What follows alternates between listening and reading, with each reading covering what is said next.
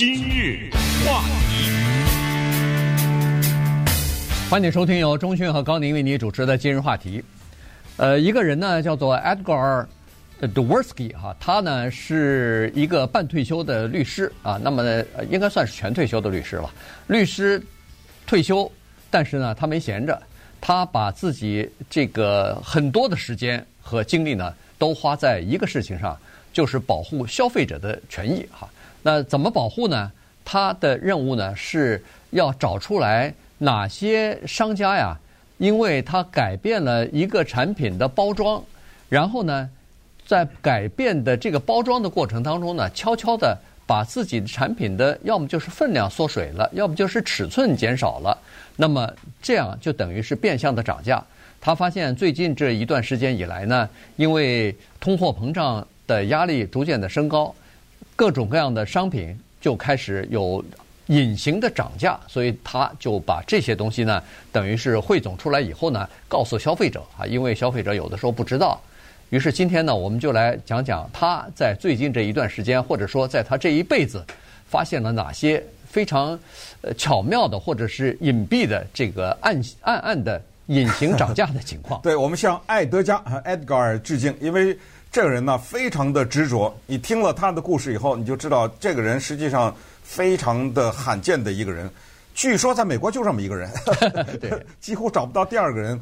这么多年这么执着的来做一件什么事儿呢？他叫做我们给他翻译成缩水经济侦探，是叫 shrinkflation。当然，缩水经济可以写成 shrinkonomics 啊，叫缩水经济。但是他用的词不是，他是叫 shrinkflation。那么可以叫缩水膨胀，但是一听到缩水，怎么又膨胀了？你知道吗？有点矛盾，所以我们就管它叫做缩水经济。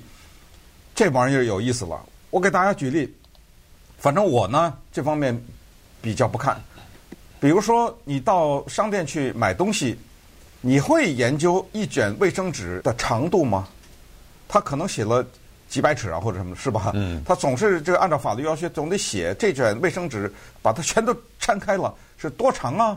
你会去研究这个东西吗？我再给大家举个例子，果酱，这一瓶果酱呢，那放着大中小三瓶，对不对？你根据你的需要买。有些人会研究那个盎司啊，呃，这一瓶里有多少盎司？他会研究什么程度呢？他是说，这个大瓶啊，是这么多的盎司，是这个钱。然后我把它除一下的话，它的单价一盎司就比那个小瓶便宜，对不对？啊、这个也有人这么算。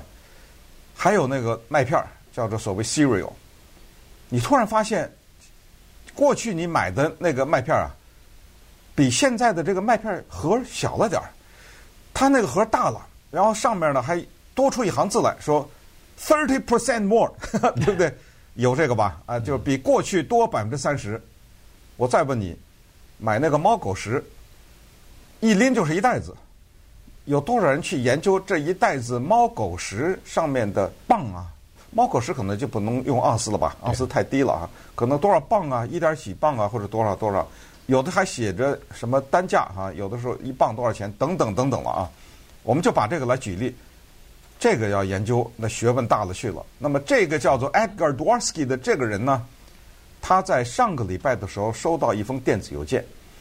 人是这样的哈，如果你在某一个领域出了名的话呢，你会接到所谓的举报，他接到这个举报的，我们是其他人是永远不可能接到的，是讲一瓶止咳糖浆。这个故事呢，我们就开个头，到结尾的时候再告诉你这瓶止咳糖浆的故事。这有意思极了，止咳糖浆瓶子大小没变，里面含有止咳糖浆的盎司数没变，什么变了？咱等会儿再说。对 对，这个。我告诉你，如果要是不是业内的人士哈，你基本上是不会知道的。啊，不过这个是我我感觉是有点缺德哈，有点这个他把那个里边的内容给你稍微弄了一下。那好了，现在其实我相信很多的呃家里边，如果要是经常去超市、经常去这个呃什么买日常生活用品的人，肯定都会知道哈。卫生纸，我就简单的说，反正至少。尽管我没买，但是我已经发现有问题。所谓的问题就是现在越来越薄了。那个，你你在使用的时候你就知道，擦手纸也是一样哈，就是不管是 napkin 也好，也是这个 tissue 也好，就是那个呃厕所里用的那个卫生纸也好，基本上你都会感觉到它就是薄了啊。它是当然有的时候你可以理解，你说哦，现在可能是环保，大概用的那个纸浆是回收的这种纸浆，不是原来的纸浆，所以为了便宜，为了这个环保，所以它就等于是做的更薄了一点哈，或者有其他的考虑。但实际上你现在再仔细考考虑一下的话，那除了那些原因的话，恐怕更更主要的原因是商家想要省钱呐。商家想要在不知不觉的情况之下，你在外边的那个包装还没看清楚的情况之下，你买回家，哎呦，这个便宜啊，这个比上一个便宜，或者这个便宜没便宜，但是你回家以后突然发现，哎呦，同样的价钱怎么质量变差了？呃，这个就是很明显。那个 cereals 就更不更不用说了，那个 cereals 就是那个麦片啊。它，你看它那个包装盒比以前似乎大了一点儿，高了两两寸。那你想里边的内容应该是，呃，比以前多一点 cereal 吧？呃，盒大了，那里头的东西因为大了，它盒才大。结果没有想到，它外面盒那个包装盒大了，里边那个 包装真正 cereal 的那个重量反而减少了几盎司。这个太棒了，这个对，这个太聪明了，你知道吗？让你有一种占便宜的感觉。因为我们今天说的这种所谓的 变相的涨价呢，它是说。价钱呢，它没涨。对，呃，你知道一瓶果酱多少钱，一卷卫生纸多少钱，和一盒麦片多少钱？不但没涨，我还让你看到这盒子比以前大了。对，但是那一他的就刚才说的这个 Edgar Dworsky，他收到的那个关于狗食的有一个就是这样，人告诉他，狗食五十磅一包。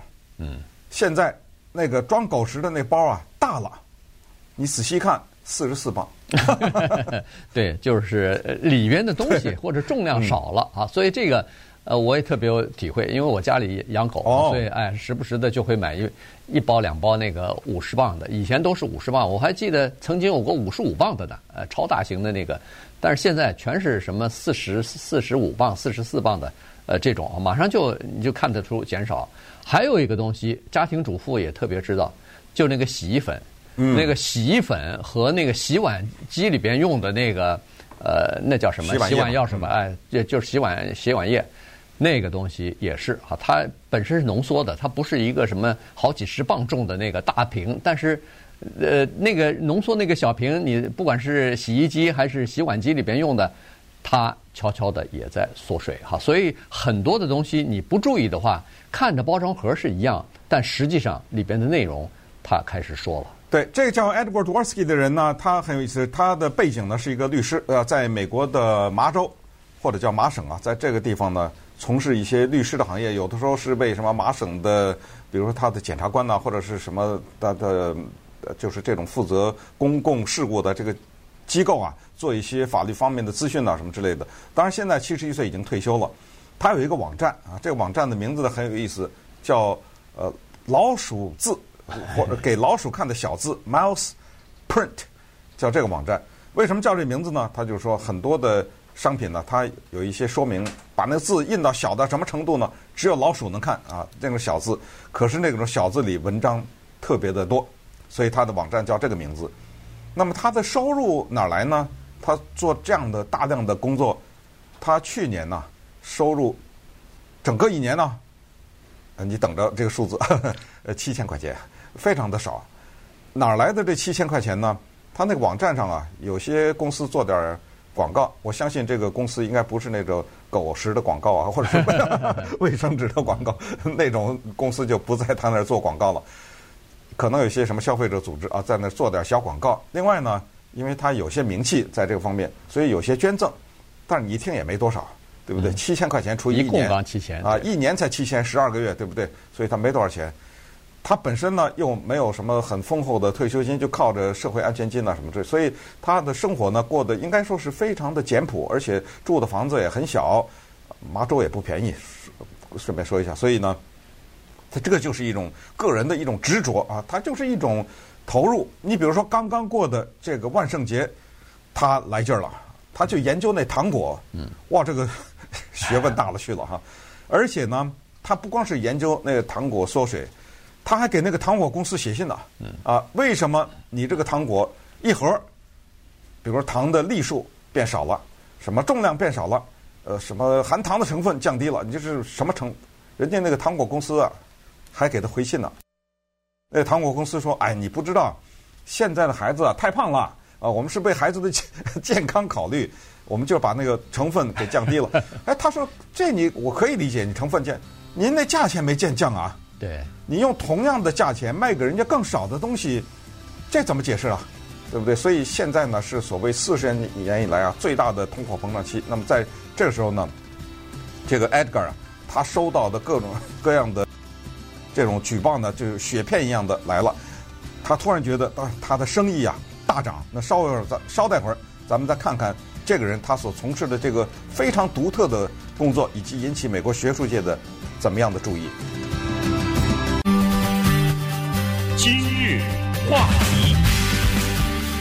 欢迎继续收听由中讯和高宁为您主持的今日话题。这段时间跟大家讲的呢，是一位呃挺让人敬佩的这么一个退休的律师啊，Edward 呃 Edgar 啊，他的这个呃退休之后呢，就专门做一些叫做消费者利益的保护吧啊，他经常去呃明察暗访的去看看哪个包装盒又有所改变，改变变包装盒没关系，但是里边的内容是不是有改变，是不是在通过这个 shrink 然后达到了 inflation 的目的啊，所以呢，这两个字加在一起，他是这方面的，在美国的挺有名的一个人物了哈。因为没有一个呃真正的机构或者是组织呢来研究和关注这方面的事情，所以他就变成了一个有记录的这么一个有数据的这么一个呃专家了啊。所以现在学术界呃好多研究机构什么的也都从他那儿获得一些这方面的资讯啊，获得一些这方面的统计数字啊等等。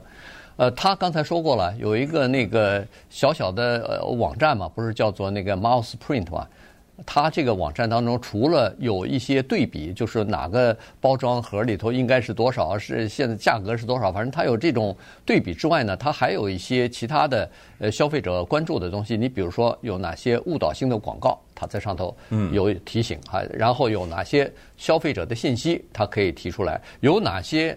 这个什么夸大的这种呃消费的数字什么的，他在那个上头也会告诉你哈，所以呢，他在这里头，呃，就是关注的面挺多的，但是每一样东西都是和消费者的利益息息相关的。对，所以他这个网站叫 mouseprint.org，一般的普通人还注册不到 org 呢，嗯、啊，对不对？他的这个是叫 org，所以说明他得到了一些政府的支持，也就是说，他的这个网站呢，它的公信力还是蛮大的。不过有两点呢要指出哈。第一就是用变相的方式把产品的内容缩小，但是收同样的价钱，这个不是现在的事儿，都多少年了，呃，恨不得自从有商家就有这个事情的存在，呃，这是一点。呃，再一点呢，就是说有些东西啊，你没有办法，他没有犯法，知道吗？呃，他做这个调整是没有犯法的，这商家，尤其是现在通货膨胀。我们非常理解，它的原材料就贵了，它没有办法。另外呢，就是说，它有的时候呢，包括他请人那个人工都贵了。对啊，他可能原材料没贵，但是他请不到人，所以这东西呢，就变相的施加在了消费者的运输成本还贵了。对，呃，这等等等等啊，所以施加在消费者的身上，这些我们非常的理解。可是。同时，我们也需要 Edgar Dworsky 这样的人，因为有的时候呢，有一些产品它的这个做法呀，实在是呃不怎么上道啊。尽管它没有违法，我们就回到那一瓶咳嗽药水来说起。顺便说，刚才我们在讲这个节目的时候，有观众啊还正在 YouTube 的留言呢，对不对？对。也是说有一种止咳的糖块，以前呢是方形的。现在有意思了，变三角了。我们也知道，如果是一个正方形的话，切成三角，那就是减了百分之五十啊，嗯，对不对？正好就一半就没。当然，它那个三角形是不是完全是过去的五十不知道。假如啊，咱们不知道是否属实。假如这个是属实的话，而且价钱还是一样的话，那这个是一个非常经典的变相涨价的例子。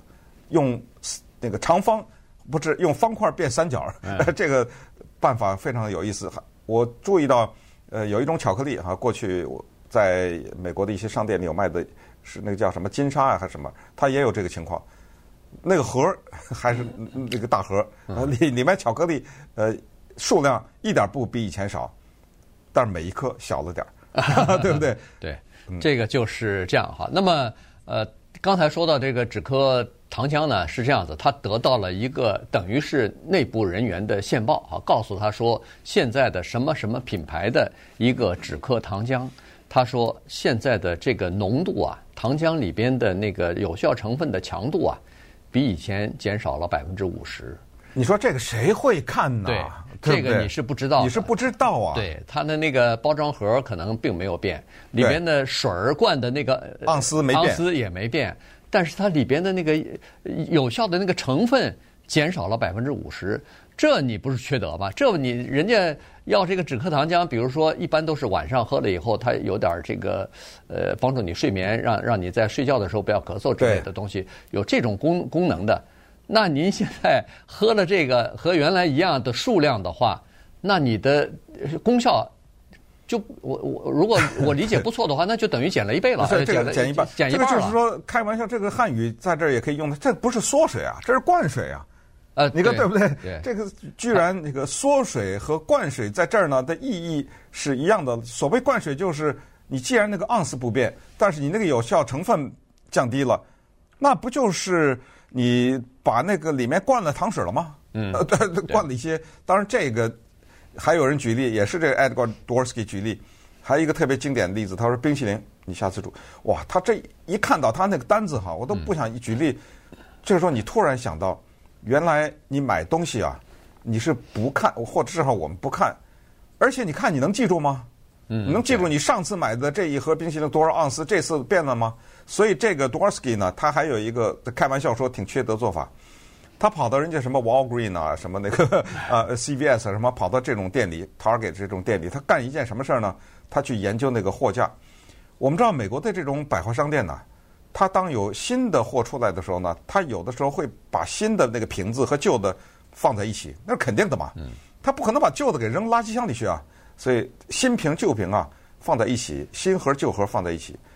他们万万没想到，世界上有 Edgar Edgar Dworsky 这种人，他就进去了。每次当他看到新的盒放的和旧盒放在一起，他简直兴奋到极点，你知道吗？因为那个就是活生生的在他眼前摆着，他就会去研究里面的含量啊，里面的这个重量啊，盒子的大小啊，什么什么之类的，然后马上就放到他的网站上。嗯。好，他呢是这样子，刚才说了退休了哈，他是住在一个算是一个相当简陋的这么一个三居室的呃公寓里边啊。然后刚才说了，除了那个社会安全金啊什么的养老金之外啊，再加上自己的储蓄之外，每年的收入也只有呃七千块钱啊，再加上七千块啊，所以补贴他的一点收入，所以他实际上就是说是说退休，刚才说实际上没退啊，原因是他现在。退休在家比以前当律师还忙呢，一天工作七天，呃，一周工作七天，每天早晨说是四点半就起床了，嗯，然后吃自己从那个各种店里边，你想他了解这个各个商品的价格的话，他知道在哪儿买什么东西便宜，所以他那个储藏室里边有很多东西都是你可能买不到的，都是需要 coupon 才能拿得到的那个便宜的东西，他呃基本上就这样啊，他自己非常自豪，他说我这个节俭的习惯。是从我老爸那儿继承来的。我老爸那个时候就比较节俭啊，所以呢，他基本上就是这样。他说别人的兴趣啊，比如说是什么打个猎呀，退休了以后呃出去旅游。他说我的兴趣是什么呢？我的兴趣就是去找那个灌水、缩水、涨价，呃，这个变相涨价这些东西。如果某一天我找到了一条两条这样的东西发在我的网站上，我就觉得格外的兴奋啊！我觉得又做了一件好事情。对，最终。要想省钱，一个最大的秘诀就是向他学习。怎么学习？终身未婚，没有孩子。啊，这对不起，我说这开玩笑啊。就是他终身未婚，没有孩子，这是事实，这没有开玩笑。但是呢，就是说很多人也知道，家庭也是一个花费的重要的一个渠道嘛，对不对？所以他的身上就体现了他。至于为什么终身未婚没孩子，这个就不得而知了。